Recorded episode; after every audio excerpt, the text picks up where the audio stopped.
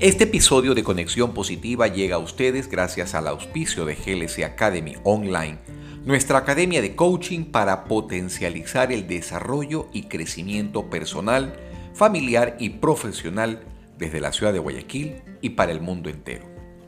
¿Qué te puedo decir? ¿Quieres cambiar y transformar tu vida? ¿Te sientes estancado en este momento? ¿Necesitas elevar tu nivel? ¿Quieres emprender y no sabes cómo hacerlo? En GLC Academy aprenderás a conectarte con lo positivo a través de herramientas, técnicas y estrategias que te permitirán reflexionar e interiorizar sobre cómo lograr tus metas, rompiendo creencias y desarrollando además tus mejores habilidades y destrezas. ¿Quieres crear un impacto positivo y tener abundancia en tu vida? ¿Qué estás esperando entonces para hacer una mínima inversión que eleve todo tu potencial y mejore tu calidad de vida? Cuando descubres que lo que quieres es alcanzable, tu mente se abrirá a cientos de posibilidades y a una infinidad de recursos para que desde tu interior empieces a hacer realidad cada uno de tus sueños. Si quieres más información, visita glsecuador.com.es o contáctate directamente por Instagram o Facebook con arroba Fabricio Castro Coach. Te espero en nuestra aula virtual y en nuestro próximo taller para que aprendas a descubrir a ese héroe que llevas dentro a través de GLC Academy. Conexión positiva con Fabricio Castro.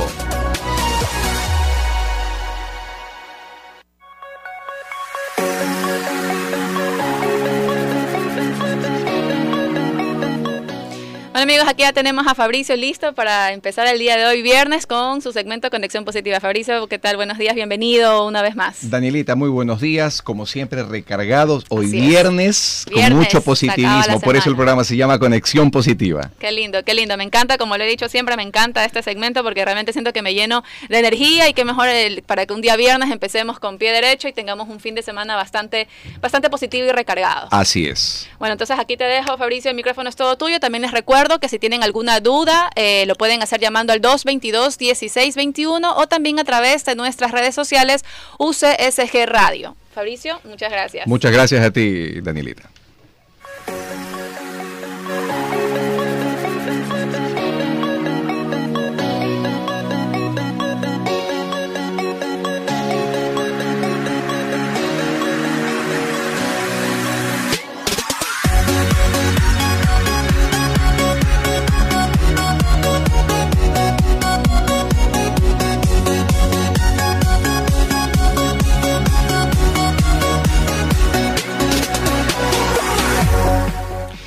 Saludos y bienvenidos a una nueva edición de Conexión Positiva, la cual llega a ustedes gracias a UCSG Radio por el dial 1190 y transmitiendo desde la ciudad de Guayaquil.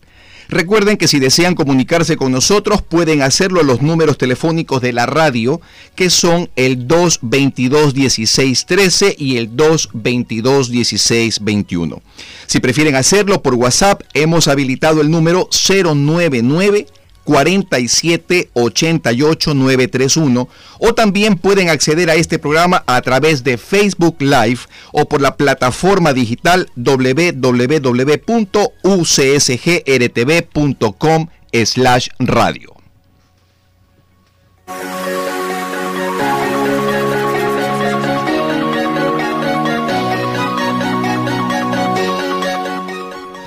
Soy Fabricio Castro, life coach de profesión y estoy aquí para invitarlos a vivir un estilo de vida diferente, sano, espiritual, equilibrado, que contribuya con el desarrollo personal, familiar, social y profesional en esa búsqueda incesante que cada uno tiene por alcanzar la felicidad a través del crecimiento y la transformación humana.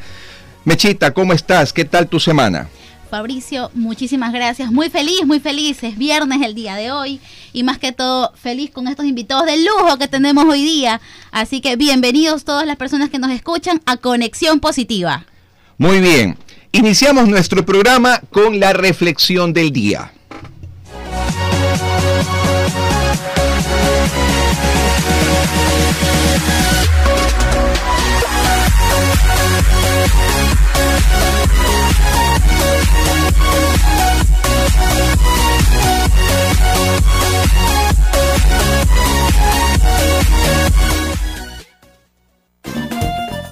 Despertando conciencias.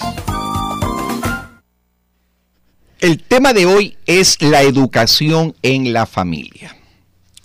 La sociedad evoluciona y con ella la familia también se ha visto inmersa en cambios extremadamente significativos. Muchos de estos cambios nos han llevado al surgimiento de problemas, que no son más que el reflejo del desajuste de esta estructura por tratar de irse acoplando a las nuevas tendencias que como desafío presenta el siglo XXI. Se percibe entonces una sociedad en donde la educación a nivel familiar presenta vacíos, en una estructura en donde no solo se requiere cumplir con ciertas responsabilidades, sino también con algunas obligaciones que surjan en cada una de sus vías, es decir, de padres a hijos y viceversa. Frente a estas circunstancias, hoy reflexionamos sobre el por qué los mayores efectos han recaído en la falta de comunicación, valores, ética, moral, buenas costumbres, el ejercer el verdadero rol, pero sobre todo el de poseer un liderazgo que reafirme el respeto, siendo este la base intrínseca de lo que constituye el núcleo familiar. Es aquí donde la educación merece un punto de inflexión, tomando como eje la necesidad de proporcionarle a nuestros hijos lo que realmente necesitan, para afrontar la vida de una forma distinta, con seguridad, y con una actitud más crítica que les permita desenvolverse de manera más asertiva frente a los problemas y conflictos. Nuestro llamado es convertirnos en los modelos a seguir. Somos nosotros como padres los que tenemos la gran responsabilidad sobre la educación que le brindamos a nuestros hijos, puesto que a través de la observación e imitación, desde la niñez hasta la adolescencia, ellos actuarán como espejo de lo que somos y de la forma en cómo actuamos y nos desenvolvemos en la vida.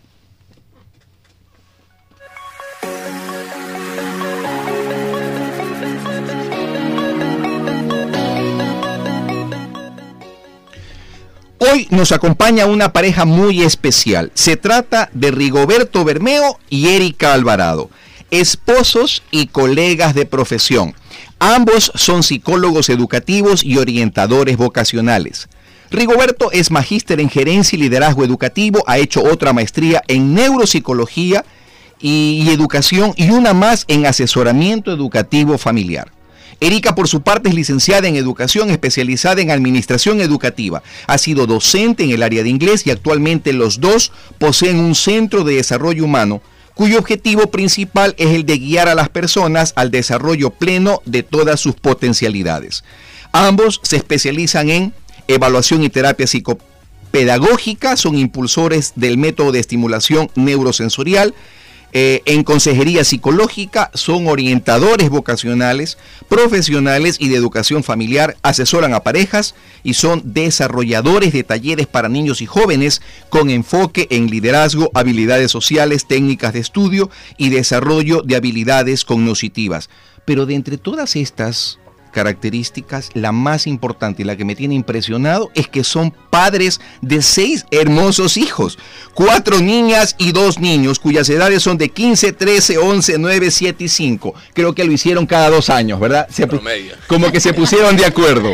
Muy bien. Bienvenidos Rigoberto y Erika, es un lujo tenerlos a los dos en este programa. Gracias por acompañarnos, por compartir sus experiencias, sus conocimientos y sobre todo su historia la cual considera que encierra mucho aprendizaje, no solo para mí, para Mechita, sino también para todos los que nos escuchan. Empiezo una preentrevista con la siguiente pregunta. ¿Qué significa para los dos trabajar juntos, ser esposos, socios, colegas, amigos y además padre de seis hermosos hijos? Bueno, primero gracias por invitarnos a este gran programa. ¿Qué significa para nosotros? Bueno, para nosotros ha sido una gran experiencia, ha sido una, experiencia que nos ha llenado de mucha felicidad y que ha sido un gran aprendizaje para, para los dos. Y creo que también para nuestros hijos, porque ellos han crecido compartiendo también esa experiencia con nosotros. En cuanto a ser padres, bueno, es la mayor alegría que hemos podido tener, tener seis hijos y poder ir creciendo con ellos. En cuanto a trabajar, realmente cada día es una experiencia nueva cada día aprendemos el uno del otro y creo que eso es lo mejor, porque nos complementamos, nos complementamos y nos podemos ayudar a crecer. Si yo veo algo que Rigoberto puede hacer mejor, se lo digo. Si él ve algo que yo puedo hacer mejor, me lo dice. Y esa es la mejor ayuda para crecer. Pero imagino, Rigoberto, que al principio ese acoplamiento fue un poco complicado. Bueno, eso es como las piedras del río, ¿no? ¿Ya?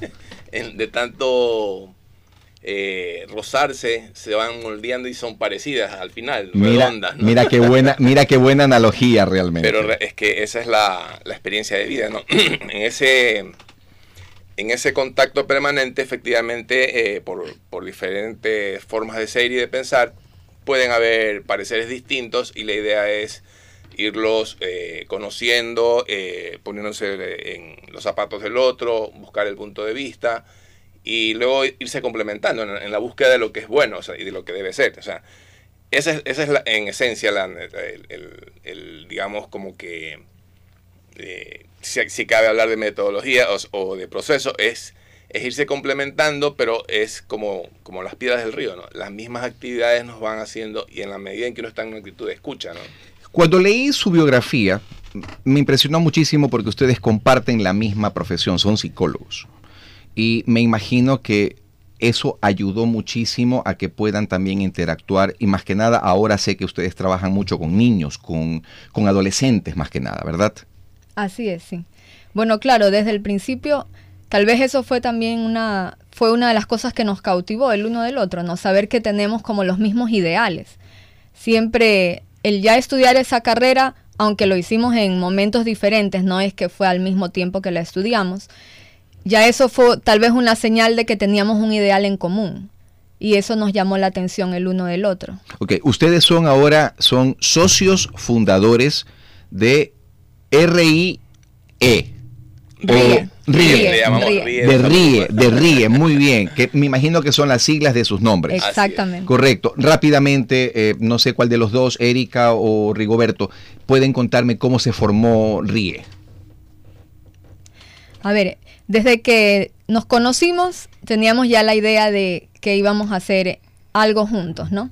Ya una vez que tomamos la decisión de casarnos y nos casamos, eh, por el trabajo de mi esposo nos fuimos a vivir a Salinas y allá empezamos a, ver la necesidad de muchos niños y jóvenes de recibir una ayuda, una ayuda tanto en formación de valores como en la parte académica. Y así fue como decidimos empezar a poner nuestros conocimientos, nuestra entrega al servicio de los demás.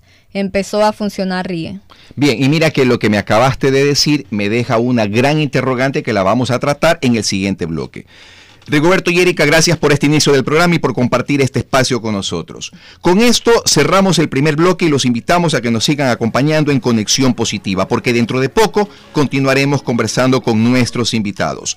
Ya volvemos después de la siguiente pausa.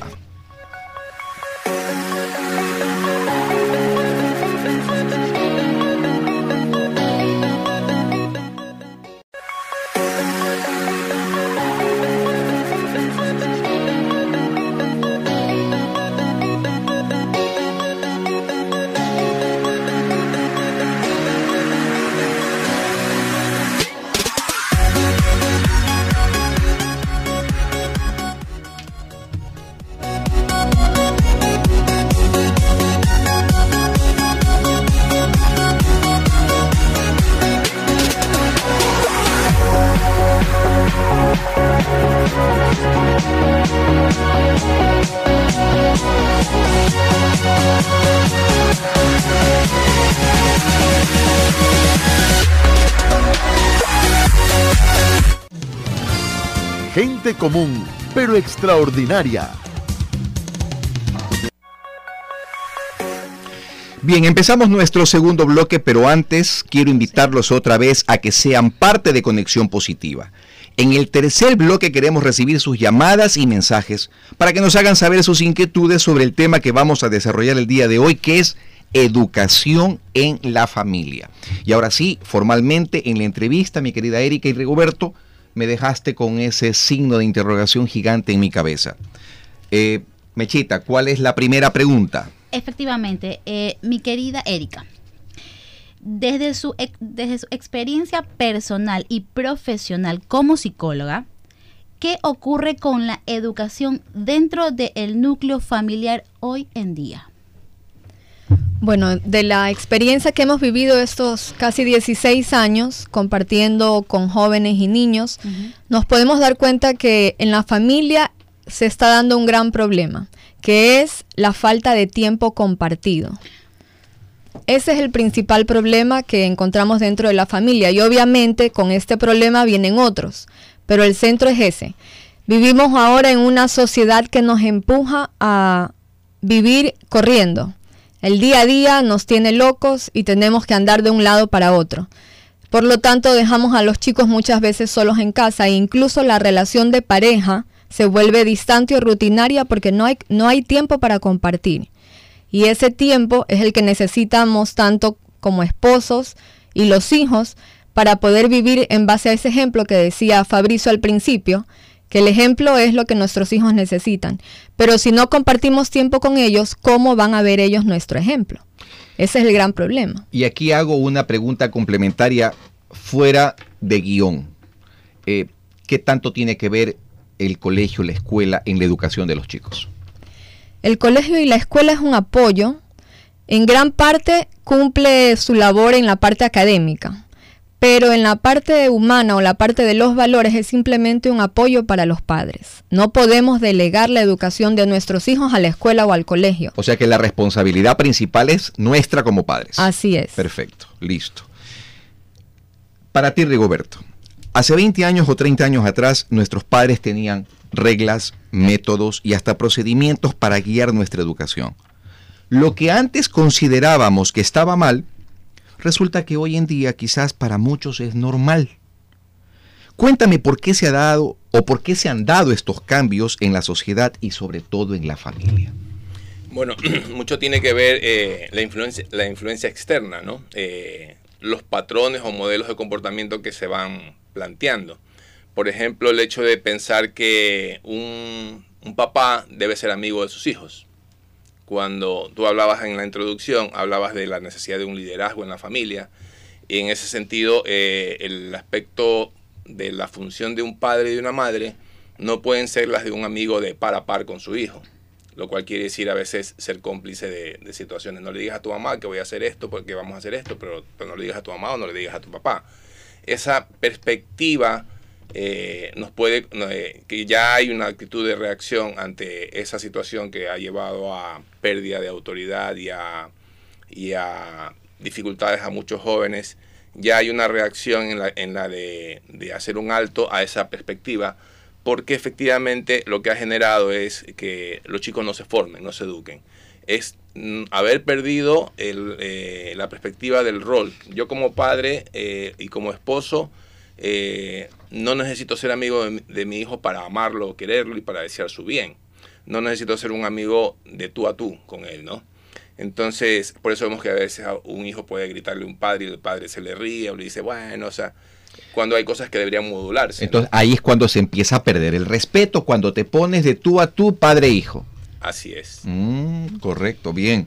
Y siguiendo con el tema, mi querida Erika, según los casos que han tratado en su centro para niños y para jóvenes, ¿cuáles han sido los problemas más comunes que ustedes han detectado a nivel educativo y familiar? A nivel educativo, los problemas más comunes están en el área del déficit de atención e hiperactividad, en el área de trastornos de lectura y escritura. Esos han sido los, los problemas más comunes en el área educativa si hablamos de, la parte académica. Pero ya en la parte familiar, en la parte de valores, vemos que hay muchos problemas en cuanto a las habilidades sociales de los niños, por ejemplo. Cada vez hay más problemas de dificultades emocionales también, tanto en, en jóvenes como en niños desde pequeños. Antes no se escuchaba decir que un niño esté deprimido, por ejemplo. Ahora es muy común escuchar esto. Un joven que intente suicidarse, este tipo de problemas emocionales, ¿no? Se han vuelto mucho más comunes ahora que de lo que eran antes. En un porcentaje, ¿cuánto crees tú que se ha incrementado en relación a, una década? Bueno, no hemos sacado una estadística, pero podría decir yo que tal vez un 25-30% en una década, si hablamos solo hace 10 años atrás, ¿no? Caramba, o sea que es, es, es alarmante el tema. Es alarmante, pero un poco eh, influyen las, las redes sociales, ¿no? Antes un problema entre que tengan un par de chicos se quedaba en la esquina del barrio, en la, ahora eso se sube a las redes y todo el mundo lo sabe y eso es lo que afecta al chico, porque se siente mirado no por cuatro o cinco, sino por toda una población que, que ve en las redes eh, la situación que se dio. Hay algo que mencionaste, Erika, que es el tema del déficit de atención. ¿Hay algo en particular que lo origine y por qué? Cuando antes me acuerdo que nuestros padres nos decían, tu obligación es sacar buena nota y tienes que prestarle atención a, tu profesor o a tu profesora y, de ahí se analizan tus resultados. ¿Por qué hoy en día es muy común este tipo de problemas? Hay diferentes factores externos ahora que estimulan este tipo de problemas. Por ejemplo, el hecho de que los chicos estén tan expuestos a la tecnología. No hay control muchas veces en las casas en el horario en que ellos ven televisión, juegan videojuegos, eh, chatean en el celular, o bueno, tantas herramientas que ahora ellos tienen a la mano en casa sin control y que los llevan a pasar mucho tiempo frente a ellas. Y se sabe ya por estudios científicos y los neurólogos en, expertos en estas áreas han visto cómo esto influye negativamente al cerebro y provoca todas estas, puede provocar un exceso o un, una, adicciones. una adicción incluso a estos medios. Oye, imagínate si eso solamente le causa a los niños, imagínate los adultos. Así es. Sí, eh, la dificultad con los niños es que como ellos están en crecimiento, su cerebro es todavía más moldeable. Entonces, al estar expuestos por mucho tiempo a estas tecnologías, a estas pantallas, también, bueno, hay otras cosas que influyen como la alimentación, ese es otro factor, o sea, hay varios factores, pero podríamos decir que esta, esta parte de las pantallas tiene una gran influencia en estos trastornos. Ok, por lo tanto hay que controlar un poco más. Este Así es, tener un horario. Rigoberto, para ti la pregunta es la siguiente. Entre el pasado y el presente, ¿qué costumbres han cambiado en la familia? Eh, por ejemplo, el compartir, el dialogar, el conversar, la sobremesa. Eh, esto es importante en cuanto a la convivencia familiar en el fin de semana. Eh, me parece que es, es, esencial y clave, ¿no? Hay padres o mamás que no saben si su hijo se puede desayunando o no, porque ya es grande y se puede servir solo o porque... Y, resulta que a la segunda hora de clase recién quieren desayunar y entonces en el cambio de hora van y buscan y sacan sus, sus snacks. ¿no? Entonces hay una serie de situaciones de estas en las que nos perdemos el hecho de, cómo van los, los chicos, nuestros hijos, por este corre-corre, ¿no? Muy bien. Tener espacios de convivencia. Vamos a seguir tratando el tema en el siguiente bloque. Continúen con nosotros en Conexión Positiva. Recuerden que nuestro propósito es contribuir con el crecimiento y la transformación personal, familiar y profesional de cada uno de ustedes. Volvemos después del siguiente corte comercial.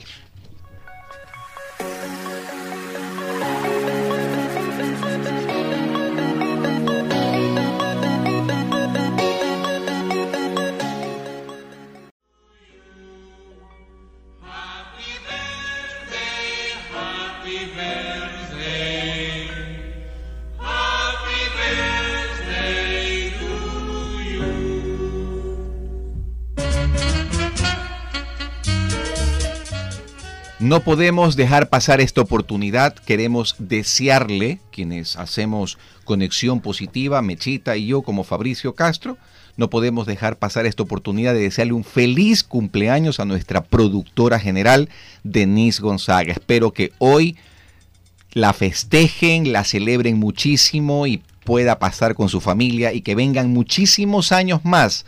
Así que, Denise, te deseamos todo lo mejor y muchas bendiciones para ti y tu familia. Happy birthday to you, Denise.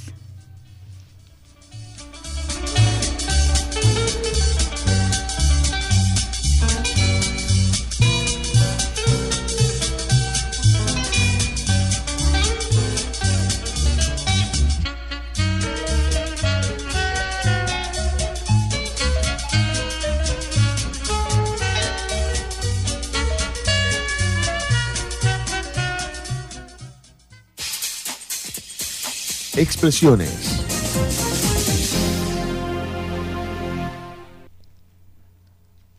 Bueno, hoy es el turno de nuestros invitados y por supuesto de nuestros oyentes. Queremos enviarle un saludo a Lili Alvarado que nos está viendo desde Facebook Live desde los Estados Unidos, desde la ciudad de Iowa. Gracias por seguir con nosotros. Recuerden que esto es Conexión Positiva, un espacio que entiende que el vivir tiene una intencionalidad, tiene un propósito y que nada, incluyéndonos a nosotros, ha sido creado al azar, porque una vida sin propósito no tiene sentido. Este es mi símbolo. este es este, esto es lo que dice en mi camiseta. Ahora le toca el turno a nuestros oyentes, quienes nos han hecho varias preguntas a través del WhatsApp. Mechita, ¿tienes abierto ya el sistema? Por favor, empecemos con las preguntas. Por supuesto que sí. Eh, muchas gracias para las personas que nos escriben. Andrés Morán desde Sauce 6 para Erika nos hace esta siguiente pregunta. ¿Cómo logro desarrollar mejor las habilidades sociales de mi hijo que tiene 10 años? Porque es muy introvertido, nos dice Andrés. Muy bien, gracias por sus preguntas. Aquí estamos para compartir. Bueno, eh, es súper importante que el niño se sienta seguro. Por lo tanto, eso tiene que empezar desde el hogar. Tiene que sentirse amado por sus padres y eso le dará seguridad. Una vez eh, asegurado el amor de sus padres, pues se pueden eh, intentar dar ciertas ocasiones en las que se facilite la interacción, pero tienen que ser ocasiones preparadas y guiadas por los adultos. Puede ser, por ejemplo, primero empezar por sus familiares cercanos, si ya tiene primos o amigos cercanos de la familia que él vea con frecuencia, entonces planificar con ellos una actividad, puede ser una salida a jugar fútbol, si es varón, o si son niñas, pues puede ser eh, un paseo a comer algo.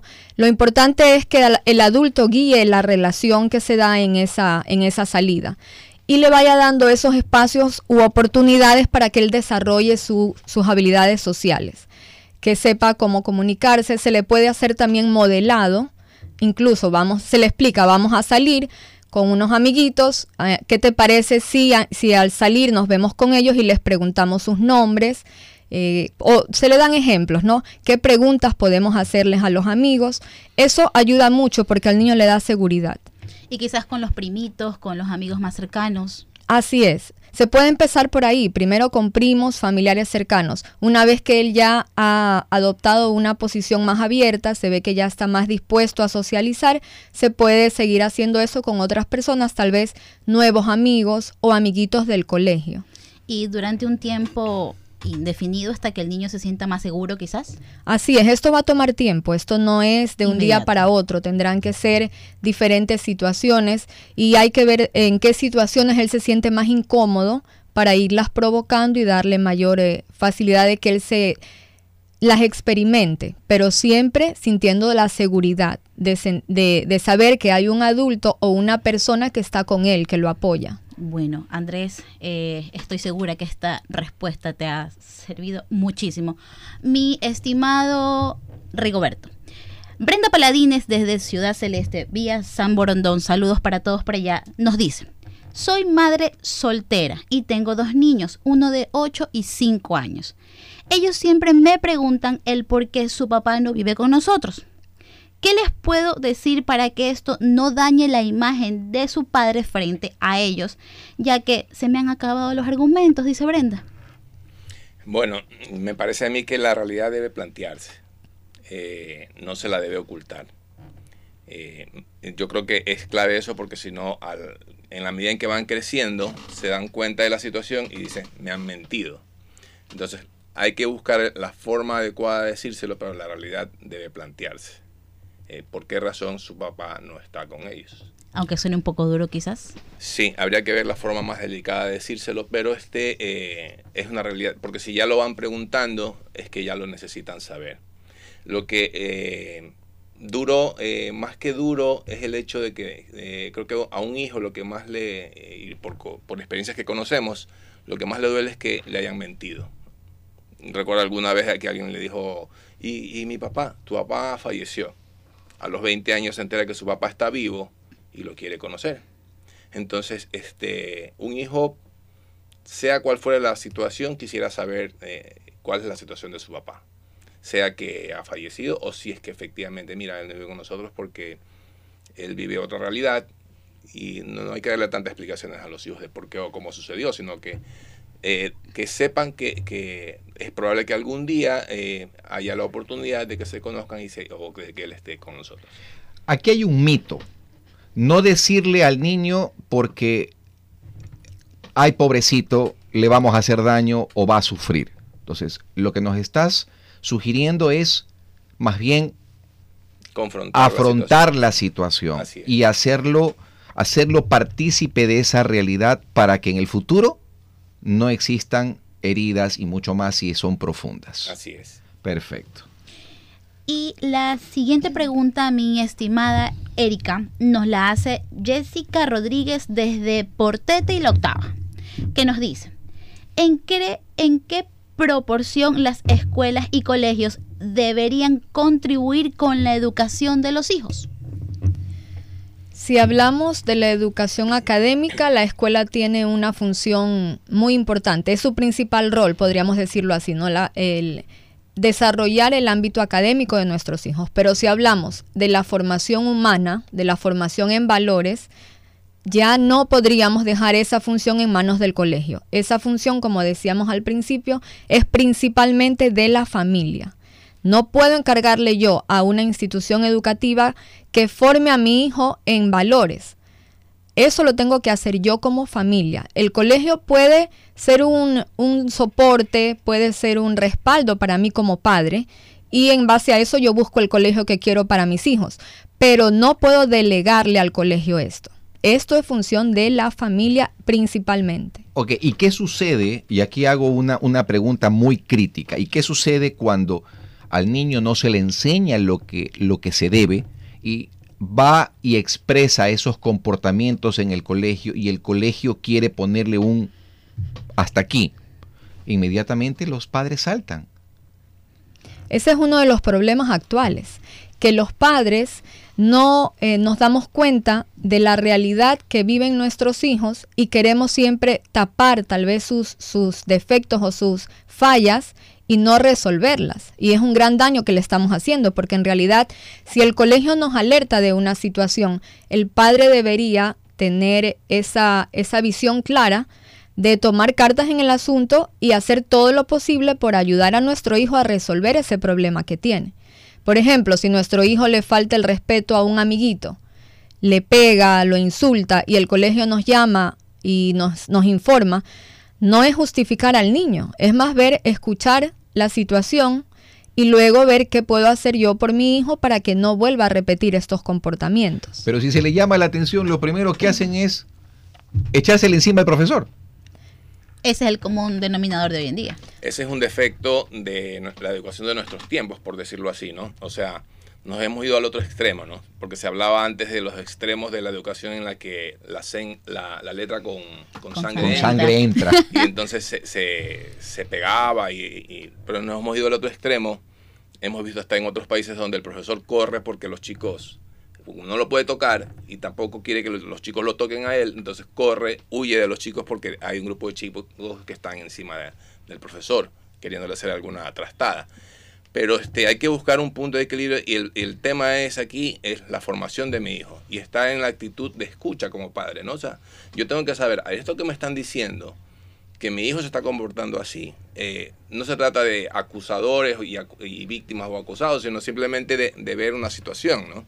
de ver una situación que se tiene que resolver y tengo que estar en la actitud de escucha, de análisis de lo que me están diciendo, ¿no? Muy bien.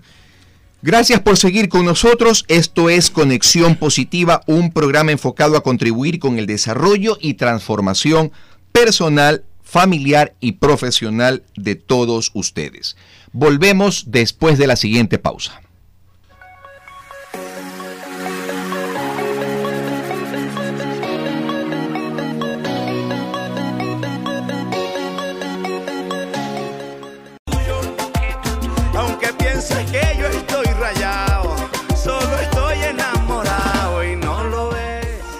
Regresamos nuevamente a su programa Expresión sin barrera. Estamos analizando la pregunta justamente con nuestro invitado Carlos Niemes, que es psicólogo, eh, ¿por qué no a la despenalización del aborto por violación? Eh, una de las consultas que yo le hacía a Carlos en entrecorte era eh, que no siempre el padre del bebé o del feto va a estar presente en el proceso del aborto porque justamente se da por violación. Entonces, Carlos me daba un dato bastante interesante. ¿Qué lo queremos compartir con los radio oyentes, Carlos? Bien, eh, hay, hay estadísticas eh, que están muy en disputa. En este tema hay muchas cosas que están en zona gris y que no se consiguen y que por un lado tienes eh, estadísticas que te direccionan en cierto sentido y luego te presentan otras estadísticas contradictorias. Por ejemplo, antes de entrar en el embarazo por violación, eh, hay estadísticas que establecen un vínculo entre el cáncer de seno, el cáncer de mama en la mujer y el aborto. ¿Sí? Pero cuando vienen los grupos pro aborto, los grupos que están a favor y que impulsan estas leyes a favor del aborto, te muestran que hay entre 3 y 5 estudios con los cuales dicen, mira, en estos estudios dice que no existe ninguna relación probada entre el aborto y el cáncer de mama. Y con eso dicen, está demostrado. Mientras tanto, hay alrededor de 150 estudios que dicen que sí existe una relación entre el aborto y el cáncer de mama. Bastante diferencia, ¿no? Sí, pero no como eh, en general, al parecer, eh, el manejo que está teniendo la radio es un manejo bastante ético, pero muchos medios de comunicación están apoyando con muchísima fuerza y hablan solamente de la información que existe a favor del aborto y no de la información que existe explicando por qué es inconveniente para la mujer. O sea, no hay una imparcialidad para que cada uno, bueno, pueda decidir. Ya, pero respondiendo directamente a tu pregunta, sí, en muchos casos, cuando se produce la, la, violación y hay un embarazo, en muchos casos eh, el padre pues es desconocido, incluso el violador muchas veces no se puede identificar quién fue. Exactamente. ¿sí? Pero en, la, en muchísimos casos, muchísimos, incluso más todavía cuando los embarazos son tras una violación a adolescentes, el padre no es que no esté presente, el padre está muy presente y está muy cerca de la familia y puede ser incluso un pariente cercano de la chica violada. Y él mismo necesita que se produzca ese aborto para que no quede ninguna prueba de lo que él está haciendo. De esa manera invisibiliza el abuso y tiene la opción de perpetuarlo. Porque si la niña no está quedando embarazada, entonces tengo la ventaja de que puedo seguirla, eh, dirá el, el abusador, puedo seguir abusando de ella. Una cosa, otra cosa muy importante, y esto es muy importante que lo escuchen las mujeres, porque el aborto por violación va directamente en contra de la población femenina. Eh, porque es muy difícil, y en esto también existe información eh, en los dos sentidos, es muy difícil, pero tú vas a escuchar con lo que te explico que tiene todo, toda la claridad de, necesaria para comprenderlo. Cuando se produce una violación, que es solamente un episodio de violación, las probabilidades de embarazo son bastante bajas. Porque primero, el violador tendría que eh, atacar a la mujer justo en sus días fértiles, que son una pequeña parte del ciclo solamente. Normalmente son alrededor de tres días. En ciertas mujeres puede llegar a darse hasta cinco días. Eh, pero es, es, es muy, muy difícil que, que, le, que la violación sea, las probabilidades se disminuyen porque solamente la mujer puede ser fértil durante estos cinco días. Si es violada en cualquier otro de los días, no va a aplicarse. Primera cosa. Segunda cosa, no todas las violaciones son vaginales. Se producen muchísimas violaciones anales. ¿sí? Entonces, eso todavía disminuye más eh, porque una, violación por una vía que no sea vaginal, no hay manera de que produzca una fecundación. Eh, y tienes un elemento más. Se ha encontrado que, que el, eh, el moco cervical que produce la, la mujer, cuando se encuentra en una situación elevada de estrés se vuelve más denso, se vuelve bastante más denso, impidiendo el avance rápido de los espermatozoides. Y los espermatozoides tienden por eso a quedar atrapados en este moco cervical y no llegar hasta el óvulo para fecundarlo. Entonces, fíjate, tenemos un, primero, no todas las violaciones son por vía vaginal. Segundo, la violación tiene que ser por vía vaginal y tiene que ser en el día exacto en el cual se está produciendo la ovulación. Y tercero, los espermatozoides del violador tienen que superar esta barrera adicional que por el estrés pone eh, el cuerpo de la mujer haciendo un moco mucho más viscoso que hace que los espermatozoides no puedan llegar, sobre todo los más rápidos quedan atrapados y pudiera eventualmente, y eso es muchas veces lo que ocurre, llegar un espermatozoide a fecundar al óvulo. Pero también tenemos dos tipos de espermatozoides. Tenemos los espermatozoides masculinos y los femeninos. Es el espermatozoide el que da el sexo al nuevo bebé que se va a formar. Los espermatozoides masculinos son más rápidos, pero tienen mejor, menor resistencia. Viven por menos tiempo. Los espermatozoides femeninos, los que llevan una carga eh, de, que va a producir a un embrión femenino, viven por más tiempo. Entonces, los masculinos quedaron atrapados y murieron la mayoría en el moco cervical, lo cual incrementa muchísimo las probabilidades de que si llegara a ser alguno, va a llegar a ser mujer. Y esto también echa abajo aquella propuesta de los grupos pro aborto que dicen que al niño, producto de una violación, hay que matarlo porque va a ser también un violador, un abusador como su padre.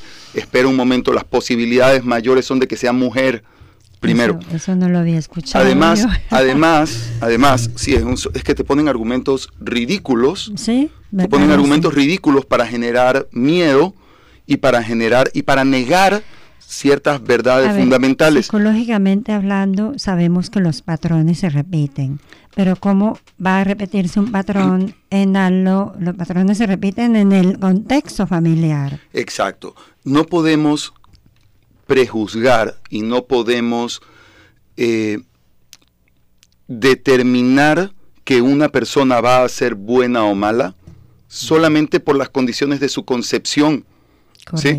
Porque eso es el mismo principio discriminatorio del racismo. Es el mismo principio discriminatorio que, que podríamos aludir al machismo, que como es, como nació mujer, ya nació con desventajas, porque desde su concepción es mujer. ¿Sí? O desde su concepción tiene una raza diferente a la del racista.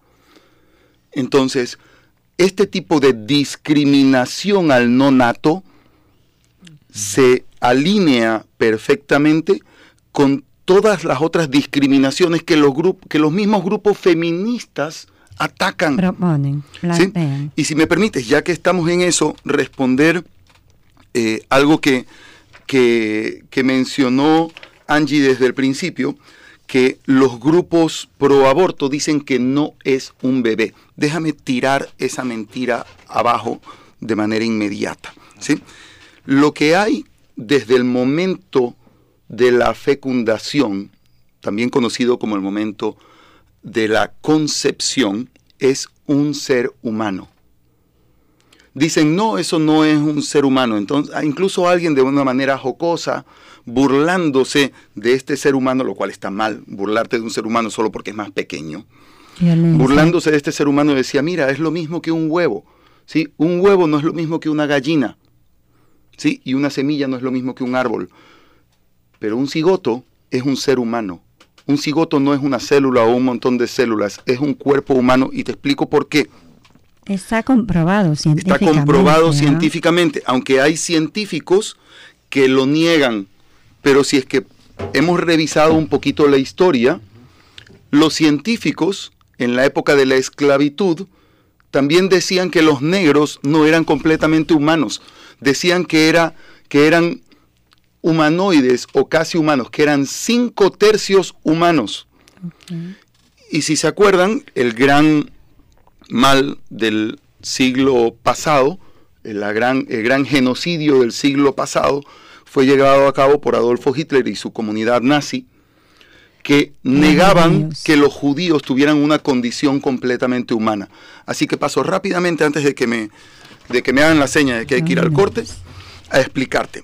En el preciso momento en que se unen el óvulo y el espermatozoide, se produce el intercambio de información genética entre ellos y se estructura un genoma humano. Entonces, esa célula germinal ya es una célula humana, individual, diferenciada de cualquier otro genoma que haya existido en toda la historia de la humanidad, absolutamente único. Y desde ese preciso momento ya está determinado, y eso sí está determinado, el color de ojos que va a tener ese bebé.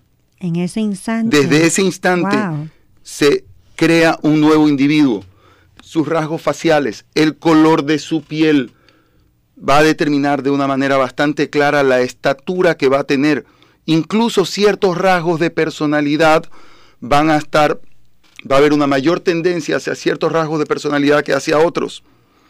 Entonces, a partir de ese preciso momento de la, de la, de la fecundación o de la concepción, ya tienes a un nuevo individuo humano, totalmente nuevo, totalmente diferenciado. No te pueden decir, ah, no, forma, solamente forma parte del cuerpo de la madre. No, ya está diferenciado genéticamente. Puede incluso tener, puede incluso tener un sexo diferente al de la madre. Puede incluso tener un tipo de sangre diferente al de la madre. Entonces, es un ser humano nuevo, pequeño, más pequeño que el resto de seres humanos que ya hemos nacido. Pero tiene todas las características necesarias para ser considerado un ser humano y para tener vida. ¿Por qué tiene vida? Y te lo explico cortito porque ya me hicieron la mala seña ahí de que tenemos que ir al corte. No es mala seña, por si acaso. esa señal de las tijeritas. Ya, ok. Enseguida, me, tomo 30 segundos. Las razones científicas para que tú puedas decir que hay una vida, que hay un individuo con vida. ¿sí? Eh, primero, hay crecimiento y a partir de la concepción se produce crecimiento. ¿sí? Se produce el otro elemento que es la reproducción, la multiplicación celular ¿sí? Se produce también la, eh, la respuesta, a, respuesta a estímulos y se produce una más que bajo la presión del, de la señal que me hicieron se me está quedando. Entonces vamos al corte y te digo al regreso, si me permites, te digo la orden. Nuestro invitado nos envía el corte, ya regresamos. Y aunque digan que lo nuestro es un fracaso, prefiero comprobarlo yo en tus brazos. Qué fácil es decir porque no saben.